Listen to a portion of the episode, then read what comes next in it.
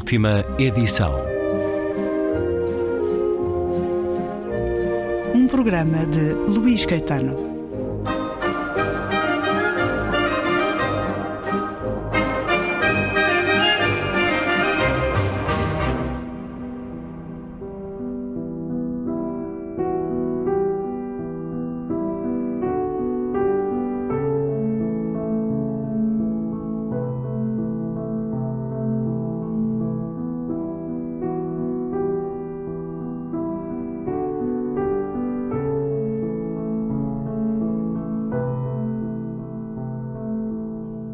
Após a eclosão da peste do outro lado da fronteira, centenas de pessoas iam chegando a Mesquite, o que deixava o presidente da Câmara nervoso. Eram pessoas que se tinham esquecido de como voltar e que passeavam pelos carreiros, esfomeadas de tanto caminharem pelo páramo que separava a Serra da Fronteira. Muitas tinham enlouquecido. As que não tivessem morrido penduradas nas árvores tinham desaparecido arrastadas pelo rio. A vila ficou sem valas comuns para as sepultar. As pessoas pretendiam um túmulo para os seus, só isso. E o nome de Visitación Salazar andava de boca em boca. Recorriam a ela com o desespero dos que nada têm, nem sequer um lugar onde enterrar os seus mortos. Transformou-se numa lenda. Falava dela quem a venerava, chamando-lhe santa e quem a detestava, acusando-a de negócios e relações obscuras. Visitación não era nem uma coisa nem outra. Não fazia milagres, mas também não traficava órgãos, como se começou a dizer. Era uma negra taramoleira que dançava, fumava e bebia como toda a gente em Mesquite. Dizia aquelas coisas que os evangélicos repetem e recitava a sua própria versão do Antigo Testamento mas não vendia pessoas aos passadores nem transformava em escravos os que viessem refugiar-se, ao contrário do que Abundio fazia.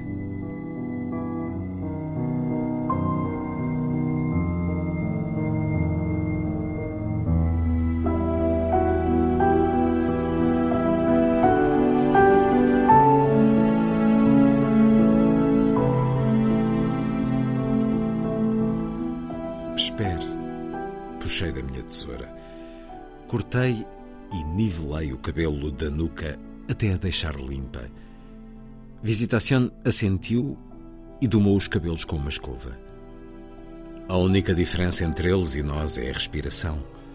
Tu e eu ainda podemos fazê-lo. Ele já não. Mexia-se com segurança e precisão. Preparou de forma pormenorizada a postura das mãos e juntou-lhe os pés.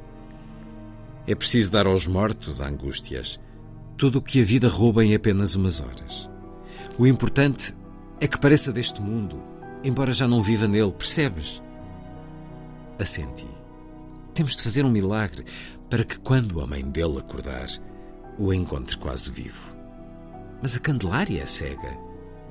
Parece mentira que não saibas o que sente uma mulher ao enterrar um filho. Que cheira sabão, que o cabelo esteja úmido ao toque como se tivesse acabado de sair do duche. Disse que sim com a cabeça. Vai buscar papel ou tecido. A primeira coisa que arranjares. Algo que nos sirva de coxim. Arranquei a coroa de espada de São Jorge da porta. Visitación colocou-a debaixo da cabeça de Jesus, como uma falsa almofada. Acabamos. Candelária ouvia agarrada à ombreira da porta. Parecia uma coruja. Aproximou-se da mesa e tateou com as mãos o rosto do filho. Um sorriso abriu caminho na sua boca sem dentes. Que Deus te abençoe, mulher. Amém, Senhora.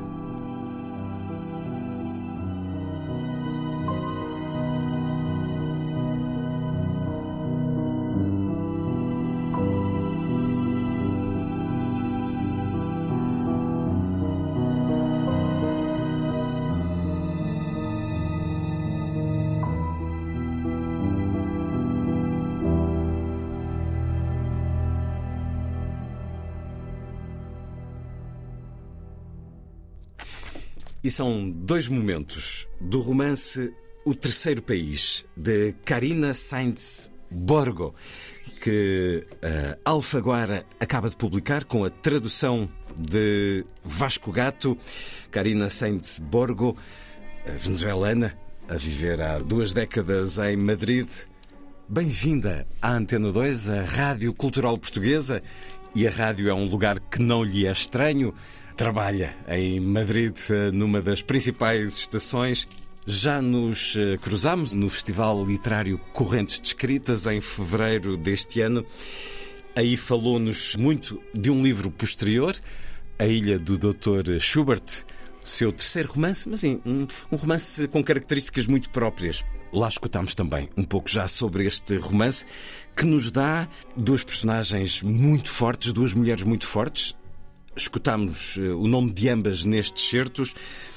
Angústias, a mulher que transporta o cadáver dos dois filhos gêmeos mortos, bebés ainda, transporta-os em caixas de sapatos, e Visitación, que criou este cemitério a que chamam o terceiro país, para todos terem direito a um lugar de descanso final, terminou a sua intervenção nas correntes descritas com a pergunta quantas coisas cabem no nome, a partir do verso do poema de Ana Luísa Amaral, que deu tema à sua mesa, a partir do poema O que há no nome, What's in the Name. Os nomes destas duas mulheres são desde logo uma história, cada um deles nos conta uma história, angústias y visitación. Obrigada. Muchas gracias por la invitación y por la preciosa lectura que has hecho de uno de los, de los pasajes que a mí me emocionó más escribir. Tras la, el nombre de Visitación Salazar y de Angustias Romero a, está la historia de miles, miles de personas eh, que cruzan las fronteras en todas partes del mundo, pero sobre todo a la frontera eh, a la que yo me fui, que era mi propio fin del mundo eh, hace cuatro años viajé a la frontera entre Colombia y Venezuela. Me fui por el lado colombiano. Fui a un lugar que se llama Río Hacha, donde me enteré que existía una mujer que enterraba gente a cambio de caridad. conseguí hablar con una ONG y por favor les pedí que, que si podían ayudarme a entrar en contacto con ella para que me recibiese. Visitación Salaxar existe se llama Sonia Bermúdez eh, y entierra gente eh, en, eh, justo en la frontera entre Colombia y Venezuela. Em, yo estuve con ella, pude ver cómo entierra a todas las personas que no tienen cómo pagarse un entierro. El cementerio es ilegal, pero sobre todo lo que, lo que enterraba era migrantes, niños, bebés. la mayoría porque no aguantaban la travesía. Los más frágiles. Exactamente y fue una experiencia, digamos, humanamente muy compleja de contar. Yo no quería hacer un reportaje de prensa con eso, porque me hubiese obligado a hablar en cifras. Me hubiese obligado a decir 100 personas son enterradas y 100 personas es un número. Ya un nombre. No hay un nombre. Y Angustias Romero, que es la madre que cruza, honestamente yo vi varias Angustias Romero, vi varias mujeres con ese perfil me pareció una situación que era dentro de un territorio sin ley, la frontera no hay ley, que una mujer se comportara como Antígona me pareció impresionante, porque era un cementerio ilegal. Também Antígona quer enterrar o seu irmão contra tudo e contra todos. Mas essa viagem a um lugar que, durante algum tempo, não sei se ainda ou é, foi das principais rotas de migração mais duras e mais sofridas dos venezuelanos procurando sair da fome, da perseguição política também, mas acima de tudo à procura da sobrevivência e de uma vida que lhe garantisse. Porquê é que foi a esse lugar? Foi para uma reportagem? Foi para escrever um livro? Quando, Porquê? Quando me enteré de la historia de esta mujer, porque la leí en prensa, mm. la vi en la, en, la, en la cadena pública británica BBC, dije, tengo que hablar con esta mujer, tengo que verla. Foi à procura dela. Y claro, y dije, tengo que ir a verla, quiero hablar con ella. Eh, Sonia Bermúdez. Sonia Bermúdez se llama. ¿Cómo es ella? Es Visitación Salazar. 60 años, es, es, es negra un, y llena de vida. Es tal cual. Es una mujer con una vitalidad tremenda. Es igual que el personaje. Es extrovertida, le encanta comer. Pero de, el tiempo que pasé con ella, eh, eh, encontré un personaje muy complejo Porque por un lado tenía un lado de una absoluta compasión y una fortaleza y una fuerza femenina tremenda. Y por otro lado tenía una relación extraña, porque ella decía, son mis muertos. ¿no? Ella se sentía la madre de toda aquella gente. Em, a mí, honestamente, la, la experiencia, yo dije, tengo que contarla de una manera que me permita hacer una foto más amplia, porque también me moví hacia, hacia el resto de la frontera, donde veía toda la gente llegar. Hay una escena del libro donde se comenta la precariedad y la pobreza de los que migran, cómo se cortan el pelo para poder tener dinero. Y eso es miseria. Eh, alguien que se corta el pelo para poder comer es miseria.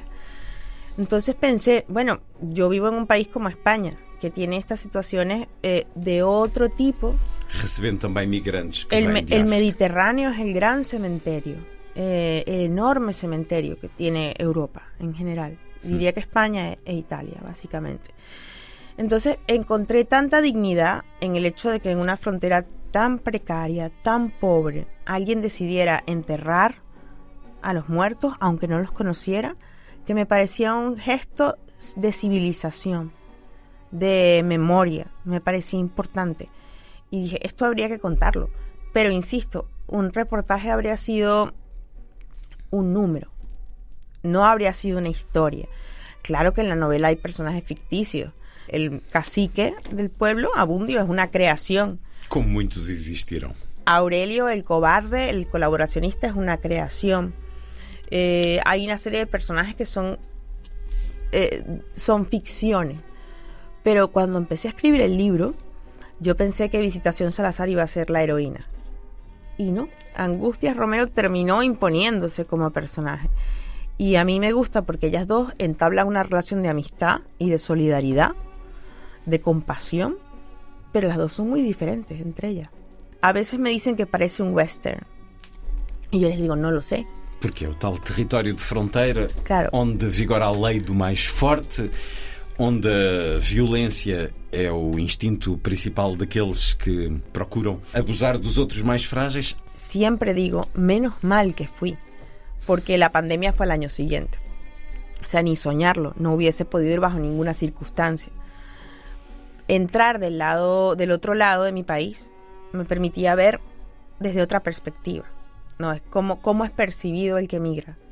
No si es percibido con desconfianza, con compasión, con y me sentía mucho más segura en ese territorio que en el que en el otro. Después de pasar un año diciendo que el régimen bolivariano son unos asesinos y unos corruptos, quizás me parecía prudente eh, hacerlo del otro lado, ¿no? Eh, sobre todo porque me niegan el pasaporte cada vez que lo pido.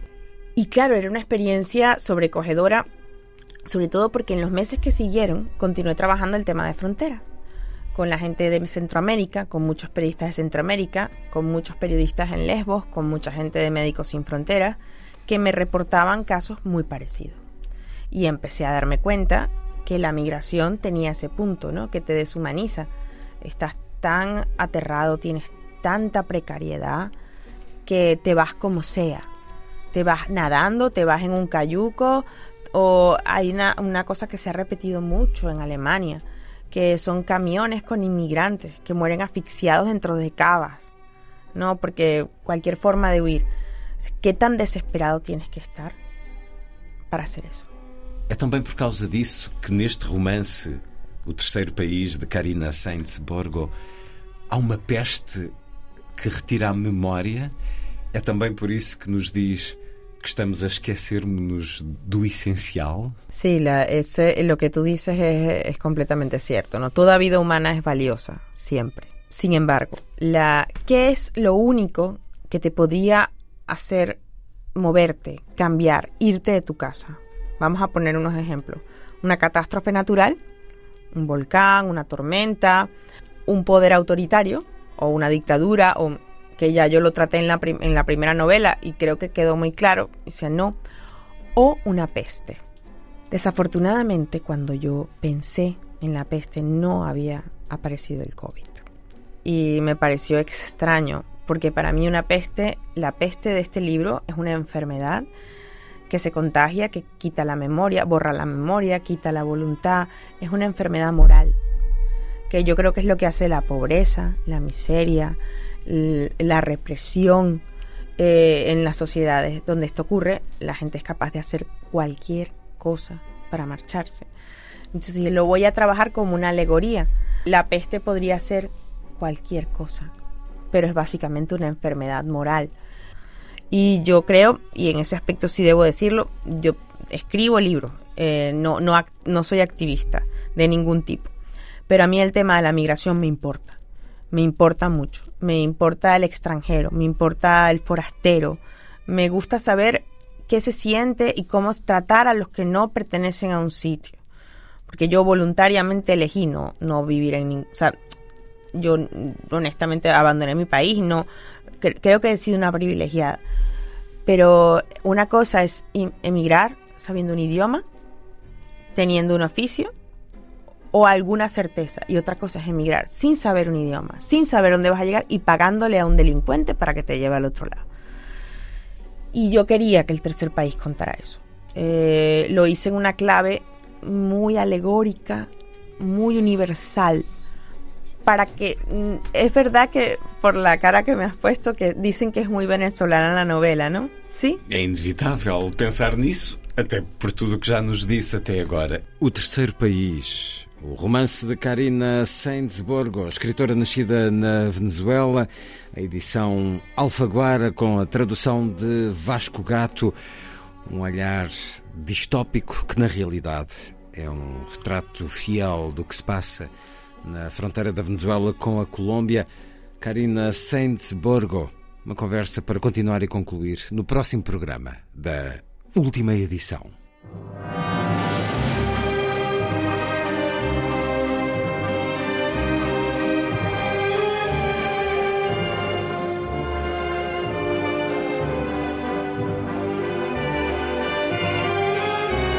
Última edição.